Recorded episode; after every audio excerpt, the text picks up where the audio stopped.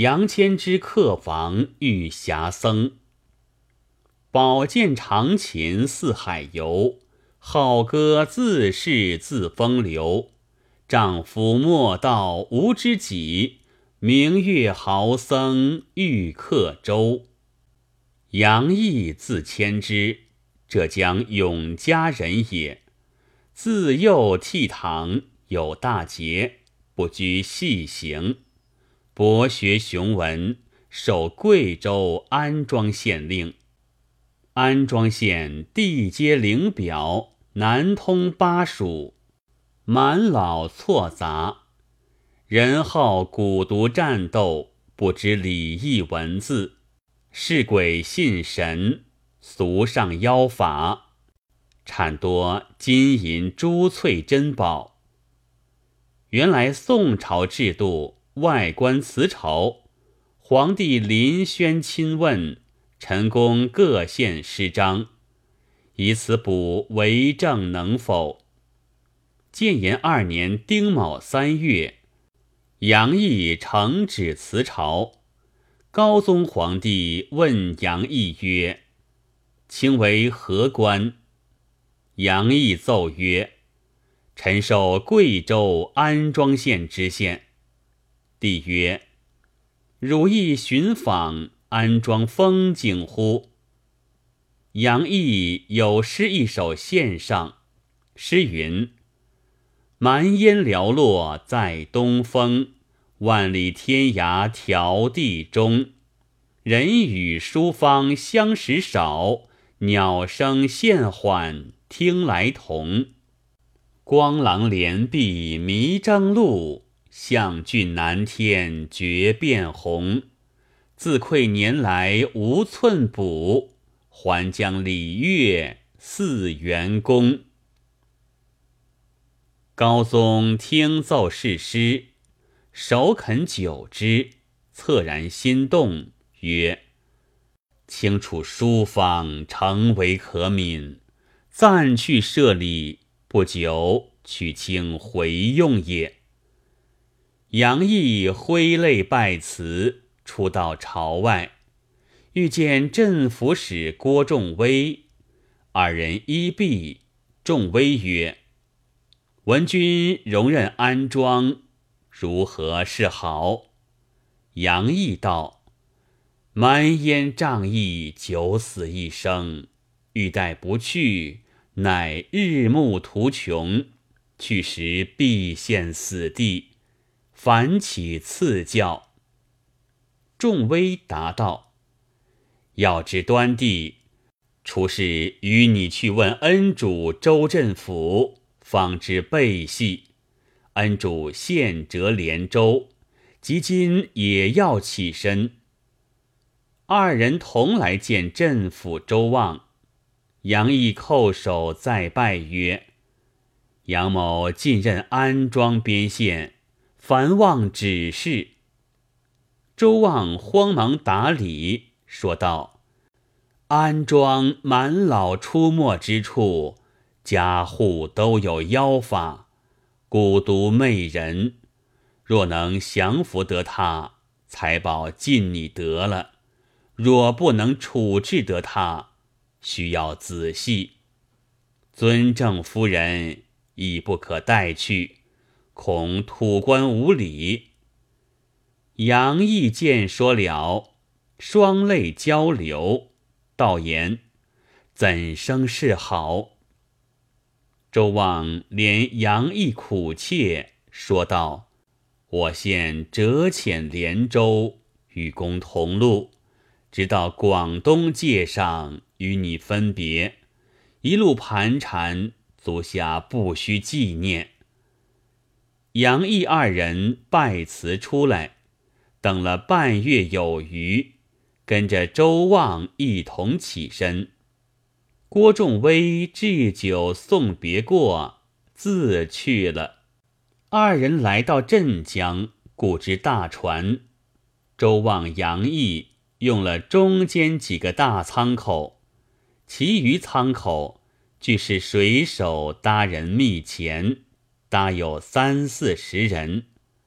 内有一游方僧人上湖广武当去烧香的，也搭在众人舱里。这僧人说是伏牛山来的，且是粗鲁，不肯小心。共仓有十二三个人，都不喜他。他倒要人煮茶做饭与他吃。这供仓的人说道。出家人慈悲小心，不贪欲，哪里反倒要讨我们的便宜？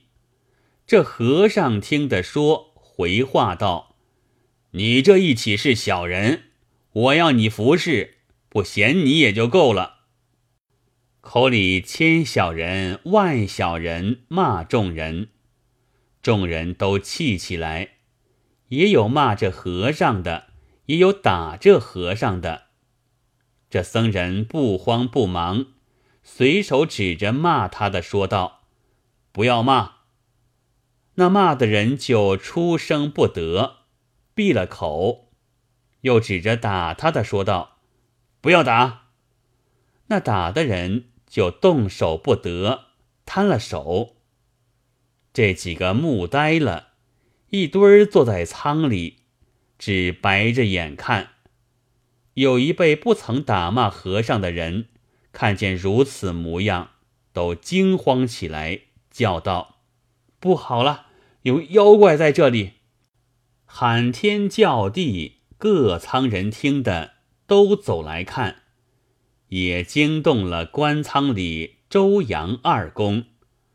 两个走到仓口来看，果见此事，也吃惊起来。正要问和尚，这和尚见周阳二人是个官府，便起身朝着两个打个问讯，说道：“小僧是伏牛山来的僧人，要去武当随喜的，偶然搭在宝船上，被众人欺负，望二位大人做主。”周镇府说道：“打骂你，虽是他们不是。”你如此也不是出家人慈悲的道理。和尚见说，回话道：“即使二位大人替他讨饶，我并不计较了。”把手去摸这哑的嘴，道：“你自说。”这哑的人便说的话起来，又把手去扯着摊的手，道：“你自动。”这摊的人。便抬的手起来，就如耍场戏子一般，满船人都一齐笑起来。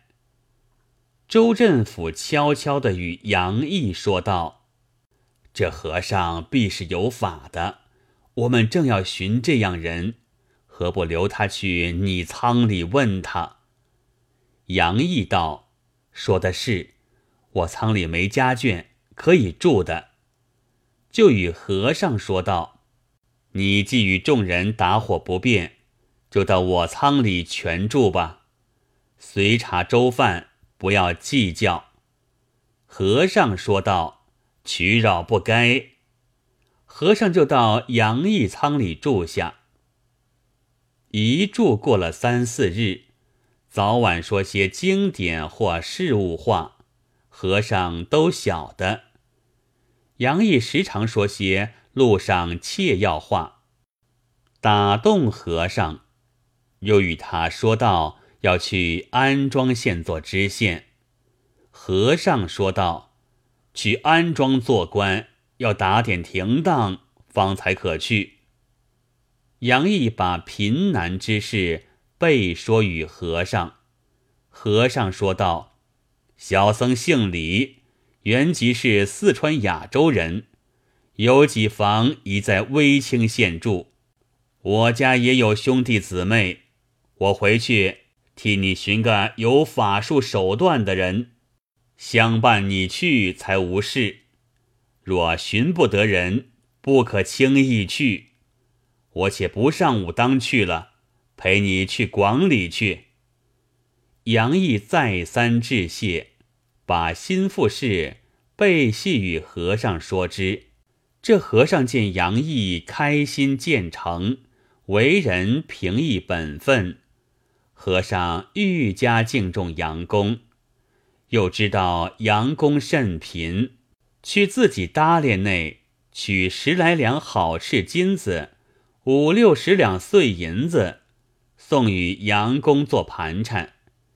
杨公再三推辞，不肯受。和尚定要送，杨公方才受了。不觉在船中半个月余，来到广东琼州地方。州镇府与杨公说：“我往东去是连州，本该在这里相陪足下。如今有这个好善心的长老在这里，可托付他，不须的我了。我只就此作别，后日天性再会。”又再三嘱咐长老说道：“凡事全账。”长老说：“不须吩咐。”小僧自理会的。周镇府又安排些酒食，与杨公和尚作别。饮了半日酒，周望另讨个小船自去了。且说杨公与长老在船中又行了几日，来到偏桥县地方，长老来对杨公说道：“这是我家的地方了。”把船泊在码头去处，我先上去寻人，端地就来下船，只在此等。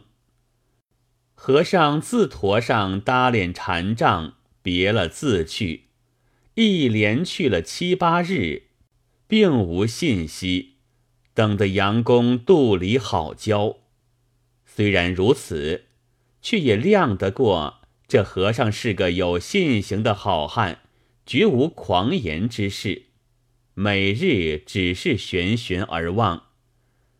到第九日上，只见这长老领着七八个人，挑着两担香笼，若干吃食东西，又抬着一乘有人的轿子来到船边，掀起轿帘儿，看着船舱口浮出一个美貌佳人。年近二十四五岁的模样，看这妇女生得如何？诗云：“独占阳台万点春，石榴裙染碧香云。眼前秋水浑无底，绝胜襄王紫玉君。”又诗云：“海棠之上月三更。”醉里杨妃自出群，马上琵琶催去急。阿蛮空恨艳阳春。话说这长老与这妇人与杨公相见已毕，又叫过有媳妇的一房老小，一个义女，两个小厮，都来叩头。长老指着这妇人说道。她是我的嫡堂侄女儿，因寡居在家里，我特地把她来服侍大人。她自幼学了些法术，大人前路凡百事都依着他，自然无事。就把香笼东西叫人着落停当。天色已晚，长老一行人全在船上歇了。这媳妇丫鬟。去火仓里安排些茶饭，与个人吃了。李氏又自赏了五钱银子与船家。杨公见不费一文东西，白得了一个家人，并若干香笼人口，拜谢长老，说道：“贺蒙大恩，犬马难报。”长老道：“都是缘法，量非人为。”饮酒罢，长老与众人自去别舱里歇了。杨公自与李氏到官仓里同寝，一夜筹谋，言不能尽。次日，长老起来与众人吃了早饭，就与杨公、李氏作别，又吩咐李氏道：“我前日已吩咐了。”你务要小心在意，不可托大。荣谦之日再会。长老直看得开船去了，方才转身。且说这李氏，非但生得妖娆美貌，又兼秉性温柔，百能百利，也是天生的聪明，与杨公彼此相爱，就如结发一般。又行过十数日，来到臧柯江了。话说这臧柯江，东通巴蜀川江，西通滇池夜郎，珠江汇歌，水最湍急厉害，无风亦浪，舟楫难济。船到江口，水手待要吃饭饱了，才好开船过江。开了船时。风水大，驻守不得。况且江中都是尖峰时差，要随着河道放去。若遇着时，这船就罢了。船上人打点端正，才要发号开船。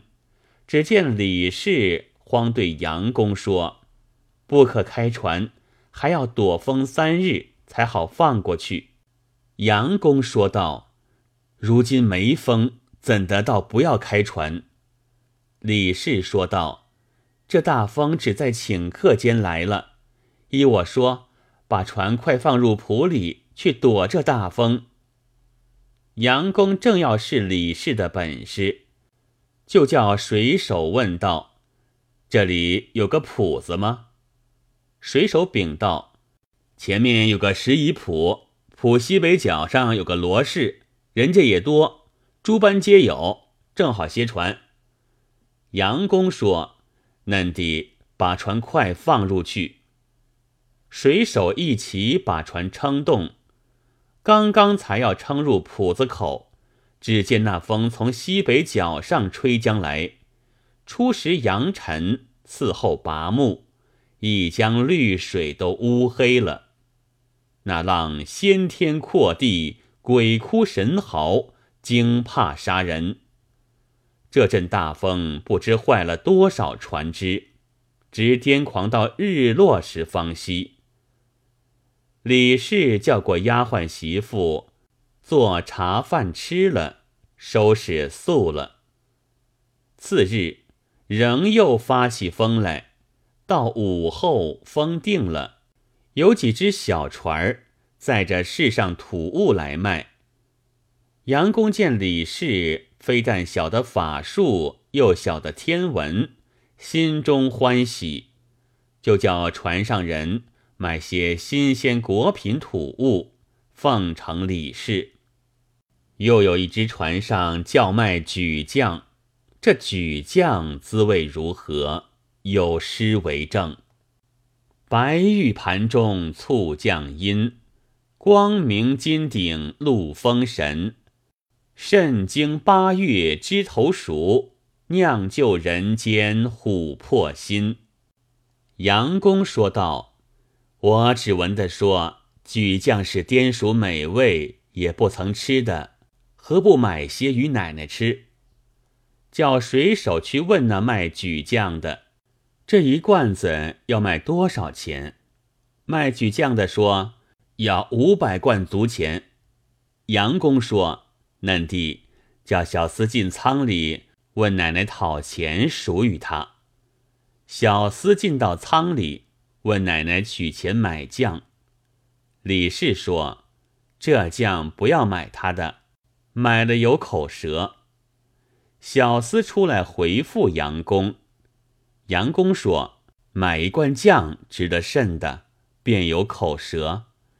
奶奶只是见贵了，不舍得钱。”故如此说，自把些银子与这蛮人买了这罐酱，拿进仓里去。揭开罐子看时，这酱端地香气就喷出来，颜色就如红玛瑙一般可爱。吃些在口里，且是甜美的好。李氏慌忙讨着罐子酱盖了，说道：“老爹不可吃他的。”口舌就来了，这举酱我这里没有的，出在南越国，其木似古树，其叶如桑葚，长二三寸，又不肯多生。九月后，双李方熟，土人采之，酝酿成酱，先进王家，成为真味。这个是倒出来卖的，是已露了。原来这举将是都堂着县官差富户去南越国，用重价购求来的，都堂也不敢自用，要进朝廷的旗位。富户吃了千辛万苦，费了若干财物，破了家，才设法得一罐子。正要换个银罐子成了，送县官转送都堂，被这蛮子倒出来。富户因失了将，举家慌张，四散饥祸，就如死了人的一般。有人知风，暴雨富户。富户押着正牌，驾着一只快船，二三十人，各执刀枪，鸣锣击鼓，杀奔阳知县船上来，要取这将。那兵船离不远，只有半箭之地。杨知县听得这风色，慌了，躲在舱里说道：“奶奶，如何是好？”李氏说道。我叫老爹不要买他的，如今惹出这场大事来，蛮子去处，动不动便杀起来，哪顾礼法？李氏又道：“老爹不要慌，连忙叫小厮拿一盆水进仓来，念个咒，望着水里一画，只见那只冰船就如钉钉在水里的一般。”随他撑也撑不动，上前也上前不得，落后也落后不得，只定住在水中间。冰船上人都慌起来，说道：“官船上必有妖法，快去请人来斗法。”这里李氏已叫水手过去，打着香坛说道：“列位不要发恼，官船偶然在贵地躲风。”歇船在此，因有人拿举将来卖，不知旧里，一时间买了这将，并不曾动，送还原物便罢，这价钱也不要了。冰船上人见说得好，又知道将不曾吃他的，说道：“只要还了原物，这原银也送还。”水手回来赴阳知县，拿这罐酱送过去。冰船上还了原银，两边都不动刀兵。李氏把手在水盆里连画几画，那冰船便轻轻撑了去，把这偷酱的贼送去县里问罪。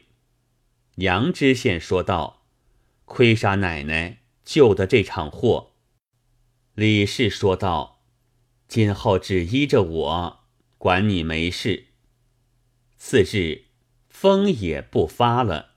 正是金波不动，鱼龙寂；玉树无声，鸟雀栖。众人吃了早饭，便把船放过江。